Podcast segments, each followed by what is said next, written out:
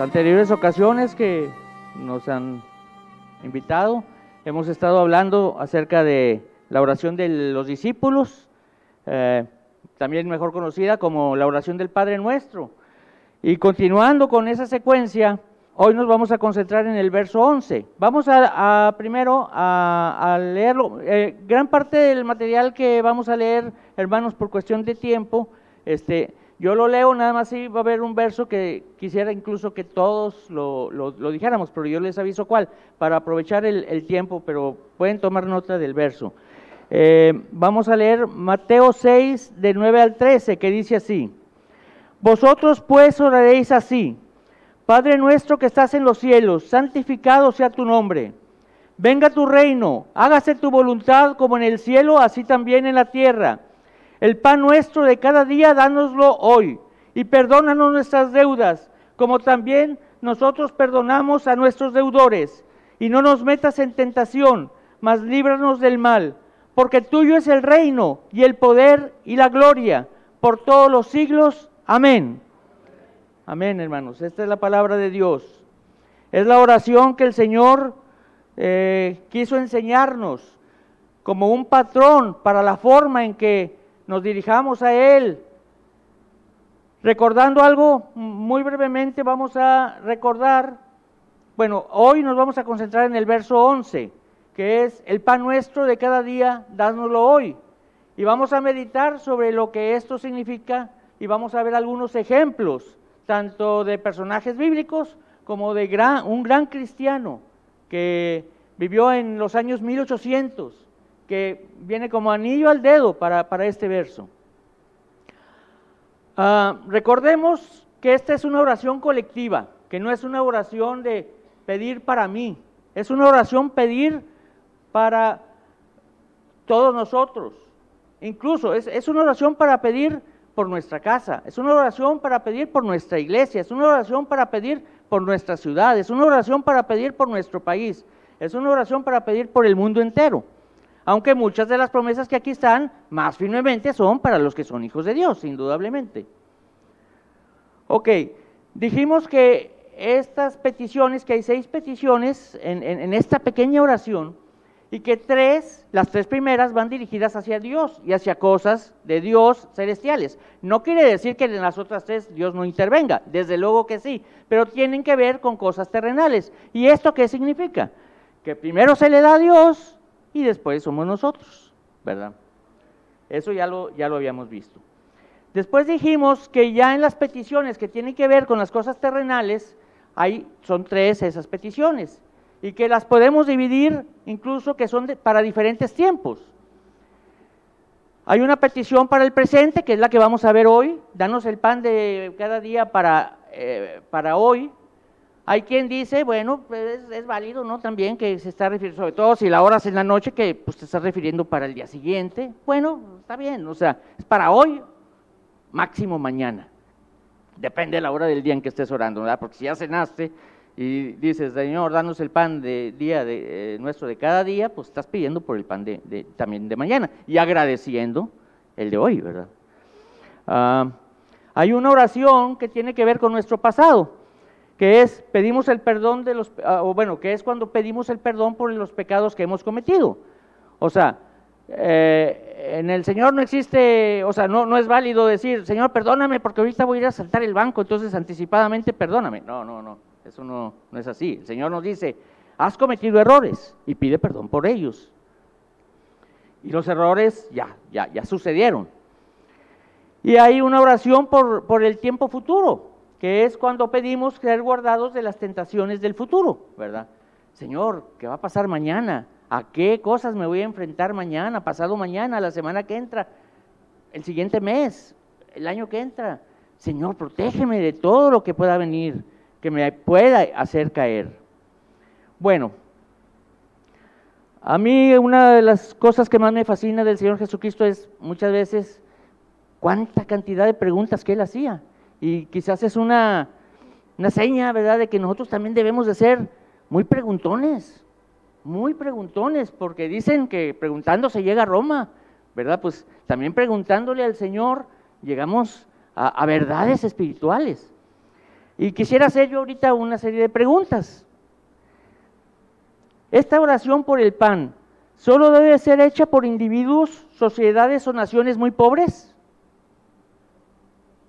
Ok, otra pregunta.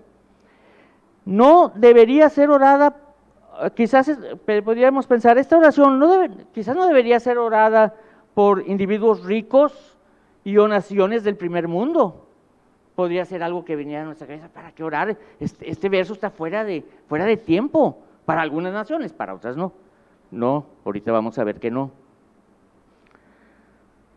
¿Acaso, o siguiente pregunta, ¿acaso los recursos que Dios destinó en la creación son insuficientes para poder producir los alimentos que, se requiere, que requiere la raza humana?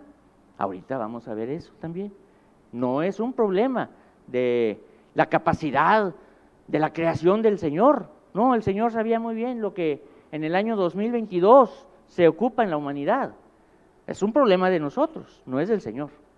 Es un problema de distribución, no es un, no es un problema de posibilidad, de capacidad de producción, de manejémoslo así. Y ahorita vamos a ver algunos ejemplos de por qué el hombre se mete en tantos problemas cuando se aleja de Dios. Este verso 11, otra pregunta, ¿solamente se refiere al alimento físico? ¿O puede significar otras cosas? Y vamos a empezar por esta última pregunta, quizás. ¿Solamente se refiere a lo que nos desayunamos hoy en la mañana, los que desayunaron? ¿O a lo que van a comer? Quizás ya alguien está pensando en lo que va a llegar a su casa a comer. ¿O tiene otras implicaciones? Bueno, vamos a comenzar con ello. El pan, a lo largo de muchas historias, de todo el tiempo de la historia del cristianismo también se ha identificado con la mesa del Señor. Y quiero decir una cosa, las diferentes formas en que se puede manifestar o que significa pedir el pan, no son, ahorita es esta, mañana, el rato va a ser la otra, muchas veces convergen al mismo tiempo. Entonces, el Señor nos invita a comer pan en su mesa. Ahorita estamos aquí en la mesa del Señor esperando recibir de su pan. Entonces, nos estamos refiriendo a eso. Otra cosa, el pan se ha identificado como el alimento espiritual de la palabra de Dios. Mira, te voy a leer Deuteronomio 8.3. Y dice así, y te afligió y te hizo tener hambre, y te sustentó con maná, comida que no conocías tú ni tus padres la habían conocido, para hacerte saber que no solo de pan vivirá el hombre, mas de todo lo que sale de la boca de Jehová vivirá el hombre. Hermano, hermanos, la Biblia salió de la boca de Dios y nos fue llevada, llegada a nosotros por, vamos a decir, el Pentateuco a través de ese gran hombre, de ese gran siervo de Dios, Moisés, pero también a través de muchos profetas. La palabra de Dios es pan para nuestras vidas. Tercer punto, el pan se ha considerado que representa a Jesús mismo. Veamos Juan 6, versos 33 al 35. Dice, porque el pan de Dios es aquel que descendió del cielo y da vida al mundo. Le dijeron, Señor, danos siempre este pan. Jesús les dijo, yo soy el pan de la vida. El que a mí viene nunca tendrá hambre, y el que en mí cree no tendrá sed jamás. El Señor Jesús, amén hermanos, el Señor Jesús es el pan que necesitamos también. Pero no olvidemos, también necesitamos el pan físico. Es en lo que nos vamos a llevar más tiempo. Gracias a Dios en las semanas pasadas se ha estado hablando mucho de este tema, hermano. Mucho, mucho, mucho. Y les voy a decir, esta voy a tomarme un atrevimiento, pastor. Esta predicación iba a ser antes. Y el Señor supo por qué se pospuso. Empezaron a llegar visitantes y se pospuso. Y nos han estado hablando constantemente de ser de bendición a otros, porque ahorita vamos a empezar a ver sobre el pan físico y qué responsabilidad también tenemos nosotros. O sea, vamos a ver un punto que es cuando pedimos por el pan nuestro de cada día, no estamos pidiendo por el pan de nuestra mesa nada más. Nos hacemos responsables delante del Señor de ser sus colaboradores. No, todo tiene que ver nada más con nosotros. Tenemos una responsabilidad. Dios puso a Adán en el huerto. ¿Y para qué lo puso? Para que lo labrase y lo guardase. Hay mucha gente que cree que tenemos que trabajar como castigo. No, hermanos. Permítanme. Génesis 2.15. Tomó pues Jehová Dios al hombre y lo puso en el huerto del Edén para que lo labrara y lo guardara. Génesis está escrito en forma cronológica. Ahorita voy a aclarar lo del capítulo 1, pero permítanme.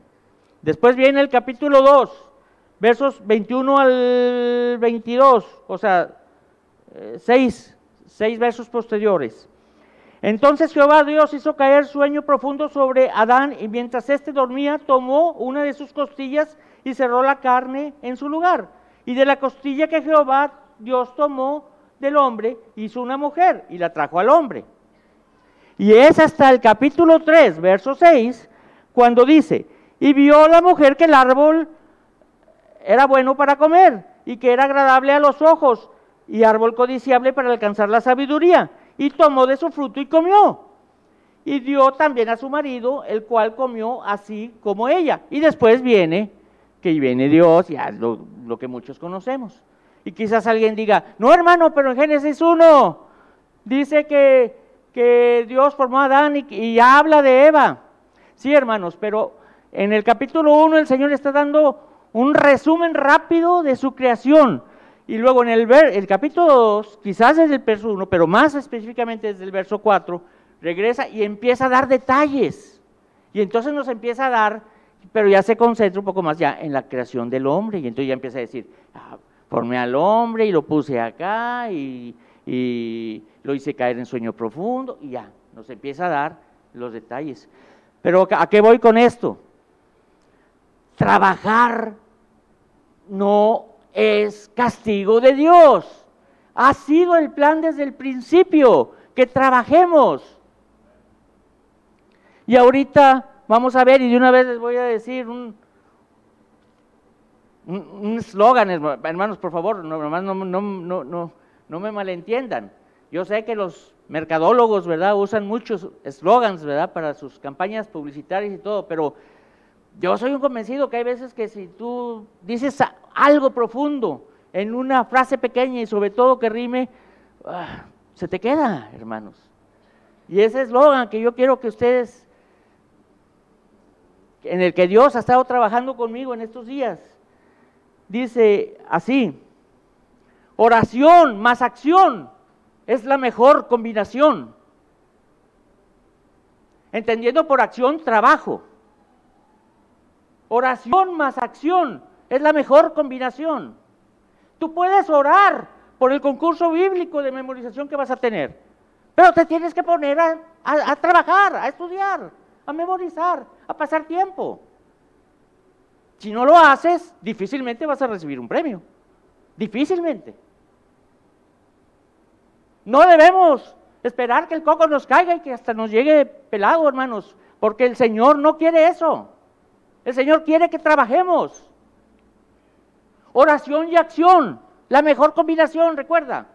Oración y acción, la mejor combinación. Y vamos a ver la vida de un hombre que vivió en 1800, que ese era su vida, oración y acción. Entonces también significa Jesús mismo, ¿verdad? De acuerdo a lo que vimos en Juan. Y la interpretación más popular, eh, sobre todo la, tuvo mucha fuerza a partir de Martín Lutero, es de que no, eh, eh, es de que también representa, o sea, que sí representa el alimento físico, la comidita que comemos, pero él, lo amplió, él dice, no, pero no nada más se refiere al alimento físico, se refiere también a, la agüita, a, lo que bebemos, se refiere también a nuestro vestido, se refiere también a, que el Señor nos proporcione un lugar para recostar la cabeza, un lugar para descansar. Se refiere a lo que necesitamos, hermanos, pero lo que es necesidad, no lujos. Voy a leerles Mateo 6, del 31 al 34, dice, no os afanéis, pues, diciendo, ¿qué comeremos o qué beberemos o qué vestiremos? Martín Lutero tenía mucha razón en decir, no, es que se incluye todo esto, porque aquí Mateo casi no lo, nos lo dice más adelante. Porque los gentiles buscan todas estas cosas, pero vuestro Padre Celestial sabe que tenéis necesidad de todas estas cosas. Mas buscad primeramente el reino de Dios y su justicia, y todas las cosas os serán añadidas. Hermanos, les voy a platicar un testimonio de, que pasó en, mi casa. Eh, mi esposa estaba trabajando con una jovencita que nosotros la conocíamos, conocíamos de niña porque había sido compañera de nuestro hijo Daniel. Y iba a la casa y tomaba clases y bueno, muy bien. Y hubo una vez que la niña estaba muy, bueno, ya era jovencita, estaba muy angustiada, muy angustiada. Y decía, tíos, bueno, nos, nos llamaba tíos, había mucha confianza. Decía, tíos, tíos, ah, estamos en un grave problema en casa. Y nosotros pues estábamos preocupados y es que la economía de, mi casa va mal. Y yo ya, hermanos, yo ya pensaba, pues un poco más de agua en los frijoles, ¿no? O sea, un poquito más de arroz en, en la cacerola, ¿no? O sea, no te preocupes, ¿qué podríamos hacer? Y miren lo que me dijo, me dijo, es que mi papá nuestra, nuestra economía estos meses ha bajado drásticamente. De 800 mil pesos mensuales que mi papá gana, ya hoy solamente gana 50 mil. Ay, niña. E, era una familia, era hija única. Eran papá, mamá y ella. Mi esposa y yo, con tres hijos, tres de familia. Y en el año en que me lo dijo, yo le dije, ay, hija, Vivimos casi un año con eso nosotros. Se refiere a eso, a que oremos por esas cosas, este pasaje. No, hermanos. No se refiere a que a, que el pan nuestro de cada día no es el coche de lujo que anhelamos, o no es el viaje a Europa, o a Cancún, o, aquí a las playas de Tampico. No, hermanos, no es nada de eso. Es que no falte lo indispensable. Eso es. Y Dios nunca nos falla en eso. Nunca, nunca. Hermanos, esta oración está fuera de tiempo porque muchos diríamos, ay, quizás el Señor se equivocó y lo que debió haber dicho, y por favor vayan a la nutrióloga, porque están bien pasaditos de peso. Hermanos, estoy hablando de mí, ¿eh? Estoy hablando de mí. No se nota que tengamos hambre, hermanos. Yo tengo mi buena pancita, tengo mis kilitos de más. ¿Hambre? Hambre no he tenido. Al contrario, hay exceso. Está mal distribuido, sí, pero ese es otro problema. Ahorita vamos a ver por qué hay problemas de distribución y hambre en el mundo. Bueno, entonces ya dijimos que debemos de ser moderados al pedir. No esta, esta oración no incluye lujos. Voy a leerles Isaías 33, versos 15 y 16.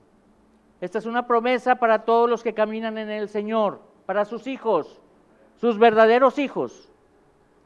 El que camina en justicia y hace lo recto, el que aborrece la ganancia de violencias, el que sacude sus manos para no recibir cohecho, el que tapa sus oídos para no oír propuestas sanguinarias, el que cierra sus ojos para no ver cosa mala.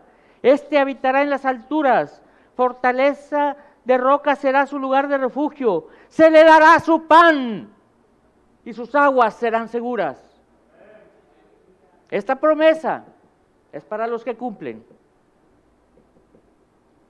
esos requisitos. Si cumples esos requisitos, hermanos, ¿por qué es el pan de cada día, hermanos? Me gustaría ver ese, asunto. Porque es una provisión. ¿Saben lo que significa? Es decirle a Dios, confío en ti, indudablemente, primeramente. Pero es decirle a Dios, tú no cambias. Tú eres Dios ayer, hoy y mañana.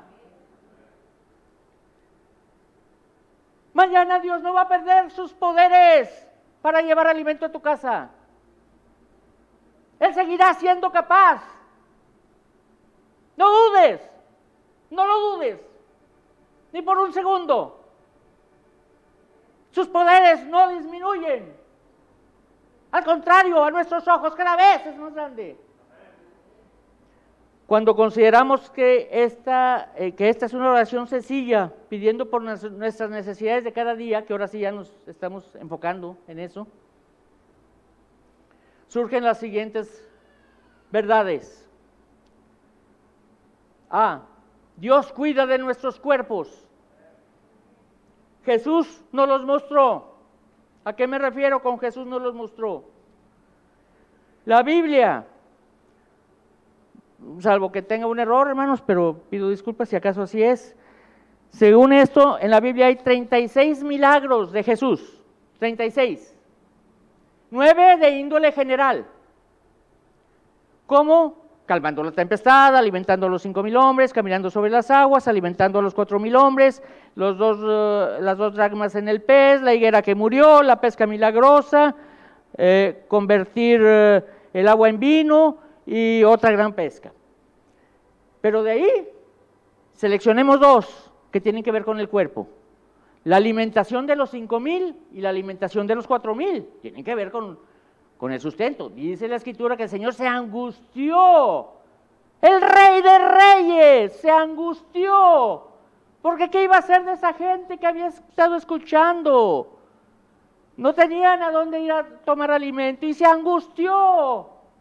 Qué ejemplo para nosotros que nos debemos de angustiar por el hambre del prójimo.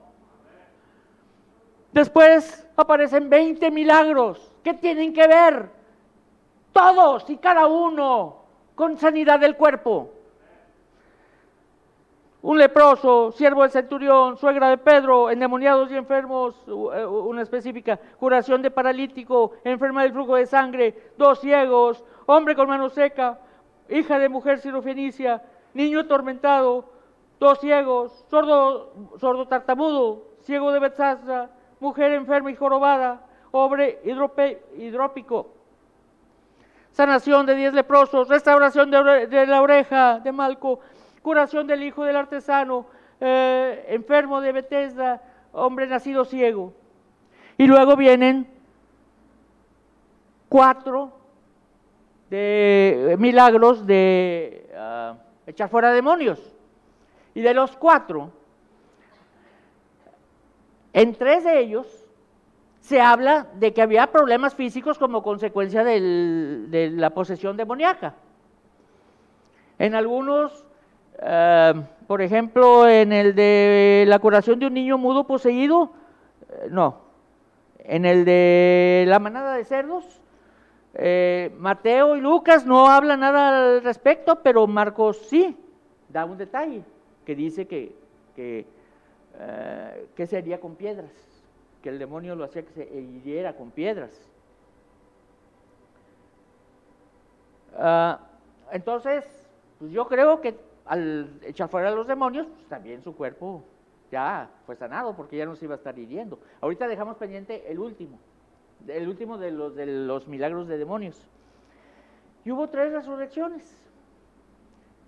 Pues yo creo, hermanos, que también, pues la gente se muere por una enfermedad extrema o llevada al límite.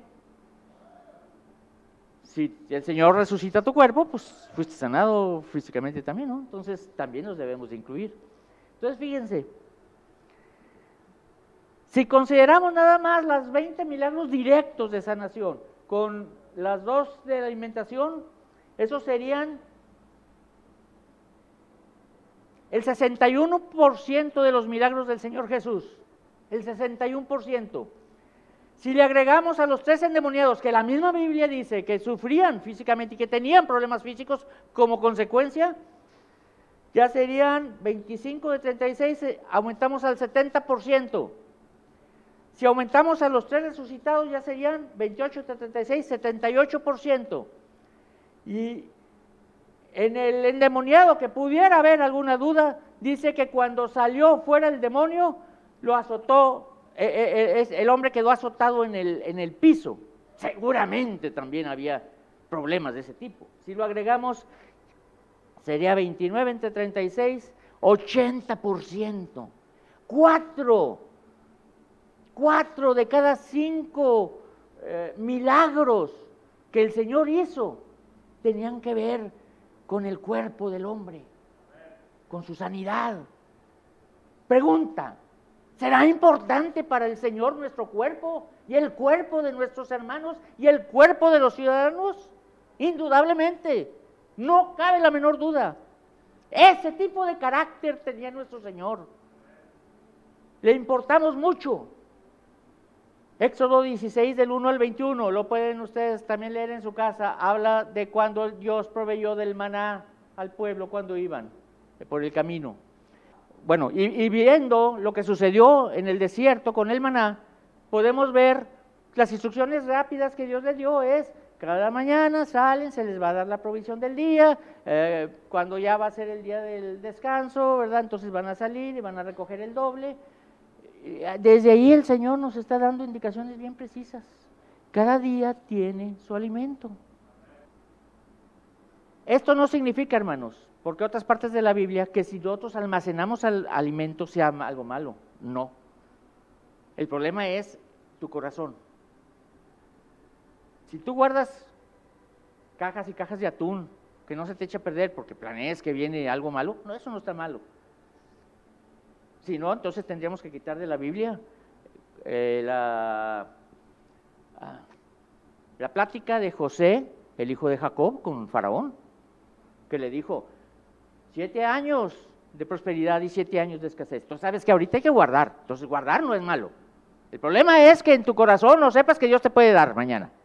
Ese es el problema, no que guardes, eso no hay problema, ¿verdad? Quería hacer esta aclaración porque si si tú eres de los que piensan que debes de guardar, guarda y no haya ninguna condenación ni nada en lo absoluto, ¿verdad?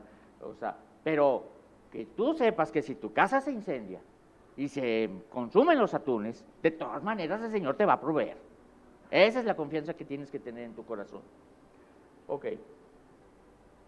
Entonces el Señor nos enseñó desde ahí, desde, desde el maná, la moderación. Porque si tomaban de más se echaba a perder, ¿se acuerdan? Entonces, ¿para qué tomar de más? Confianza en el Padre, de que Él es Padre todos los días. Hermanos, el Señor no se va de vacaciones. El Señor no toma vacaciones. Miren, hermanos, en el buen samaritano yo me acuerdo, hace años, llegó con nosotros un jovencito y me hizo una pregunta, tenía 16 años, y me dijo, hermano, ¿qué temporada del año vamos a trabajar? Yo le dije, mira, te voy a hacer una pregunta y tú te vas a responder. ¿Qué temporada del año el infierno se va de vacaciones y deja de tragar las almas? Se quedó pensando y me dijo, pues no, yo creo que, yo creo que el infierno no cierra. Entonces, ¿qué tener derecho tenemos nosotros de cerrar? Los hombres son sustituibles, hermanos. Los hombres no son nadie, nadie, nadie. Es indispensable. Pero como cristianos debemos procurar que esas obras no mueran. No tenemos el derecho. Y como en todo, a veces el, desánimo llega. Y los animamos, hermanos. No se fatiguen. No se fatiguen.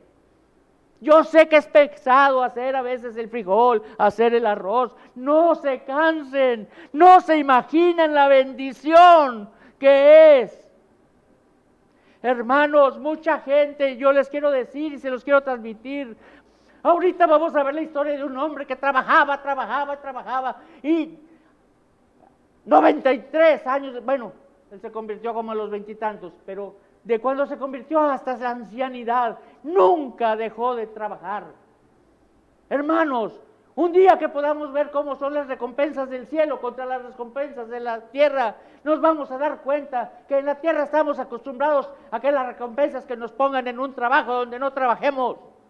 Las recompensas del Señor son diferentes. Nos va a dar más trabajo. Porque al que tiene 10 se le va a dar otros 10.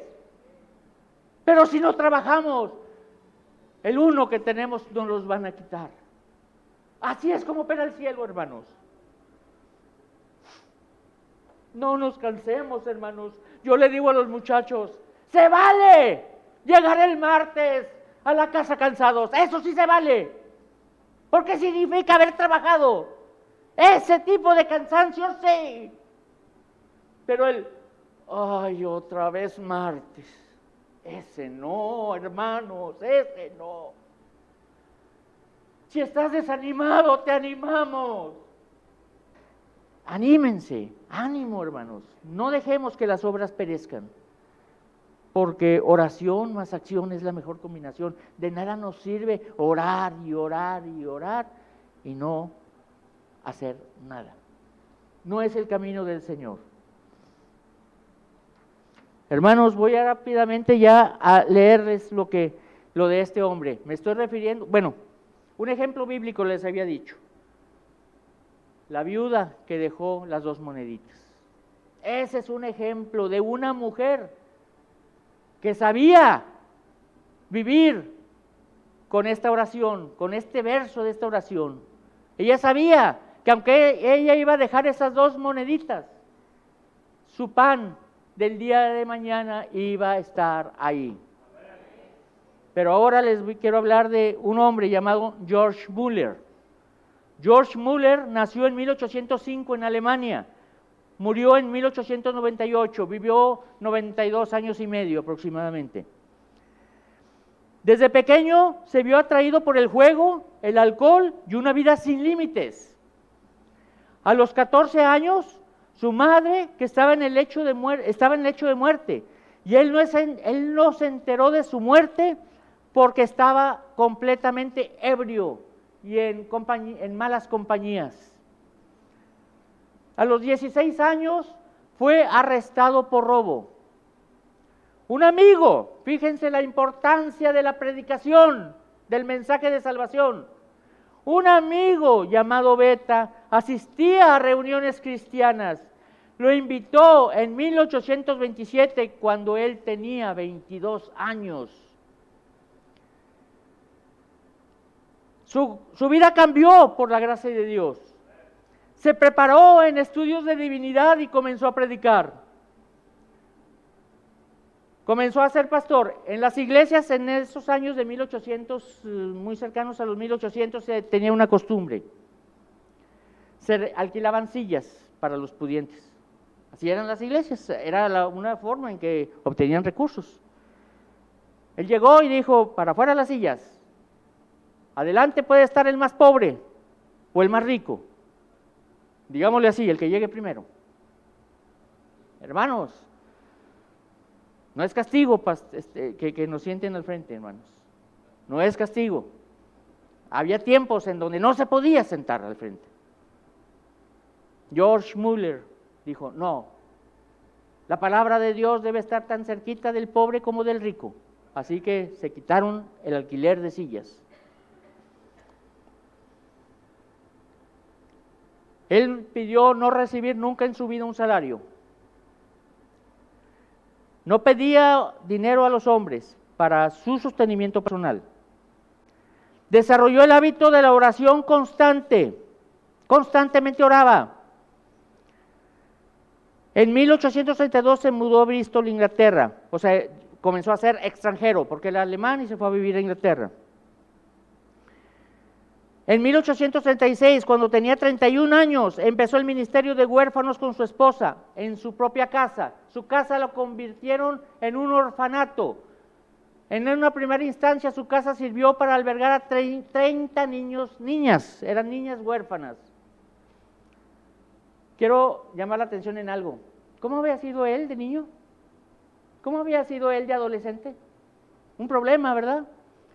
digámosle así, un chico caótico, caos por todas partes en su vida.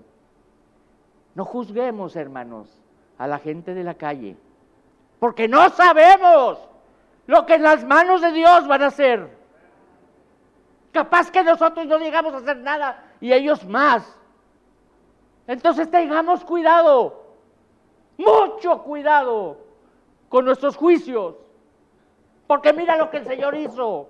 Ahorita te voy a decir los logros que este hombre llegó a tener en su vida.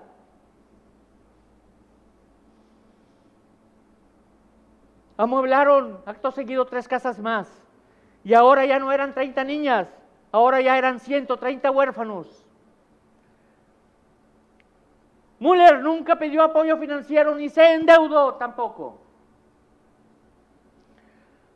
A pesar de ello, muchas personas apoyaban y su ministerio llegó a ser conocido en gran parte de Europa y del mundo. Muchas veces la provisión de la comida para el orfanato llegaba tan solo unas horas antes, solamente unas horas antes. O una cosa así hacía Müller. Constantemente oraba por el corazón de los donadores. Era constante su oración por ellos. Una vez no tenían para comer. Ya estaban sentados los niños a la mesa. Este hombre sí entendió muy bien lo que dijo Cristo cuando dijo, no hagas demasiadas palabrerías. Este hombre fue, y alguien lo debe haber oído porque dice que lo que dijo fue, Padre, falta pan. Al poco tiempo, el panadero de la ciudad tocó la puerta y traía pan suficiente.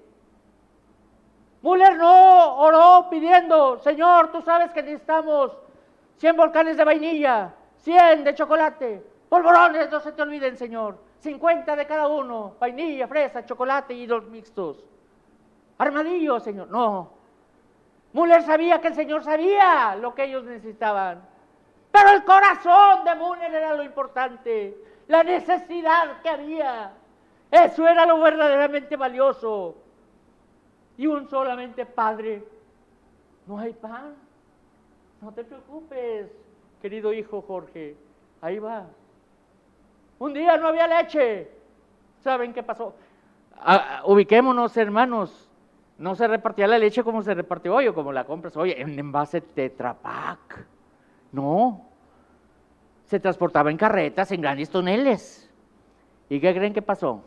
Frente al orfanato principal, no sé, se le cae una rueda a la, a la, a la, a la carreta, a la carreta. Toca el lechero y dice, pues aquí les voy a dejar toda la leche que traigo porque se va a echar a perder. Sí, y el Señor proveía la leche. Hermanos, al final, fíjense, él empezó ese ministerio de los orfanatos a los 31 años, algo que yo aprendí. Joven, oh Señor joven, nunca pienses que eres demasiado joven para empezar algo importante para Dios. No te limites. 18 años, 16 años, 15 años, cualquier edad. No, no es temprana para empezar algo, para la gloria de Dios. Y fíjate, en 1875, cuando tenía 70 años, yo digo, Señor, qué vergüenza me da. Qué vergüenza. Porque yo no tengo 70 años, pero a veces me quejo a veces digo, ya estoy viejo. A los 70 años empezó un ministerio como misionero que duró 17 años. Hermanos de los 50, 60, 70 años, 80 años, nunca se es demasiado viejo para no iniciar una obra importante para Dios, si Él así te lo manda. Entendemos la gran enseñanza que nos da la vida de este hombre. Nunca eres muy joven ni nunca eres muy viejo. Siempre es tiempo para trabajar. No pensemos en vacaciones. No, hermanos. Este hombre tenía un propósito, la expansión del reino de los cielos en la tierra. Y esa debe ser nuestra mentalidad, hermanos. Que su evangelio se ha expandido. ¿De qué nos sirve conocer mucho? ¿De qué sirve que memoricemos si no nada más se queda en nuestra cabeza? Yo te invito a que también pienses lo que me he aprendido, como lo vivo. Hace poco un pastor nos dijo que no se nos quede las cosas en una fe mental, que tengamos una fe vivencial, experimental.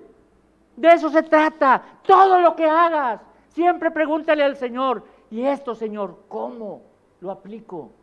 ¿Cómo lo llevo a la práctica? Lo quiero vivir. Porque si no, cualquier cosa, hermanos.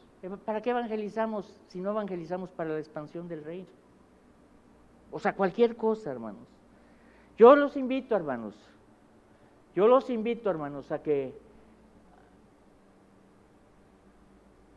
pensemos en que si queremos lograr la expansión del reino de los cielos, tenemos que trabajar, hermanos. Orar, trabajar.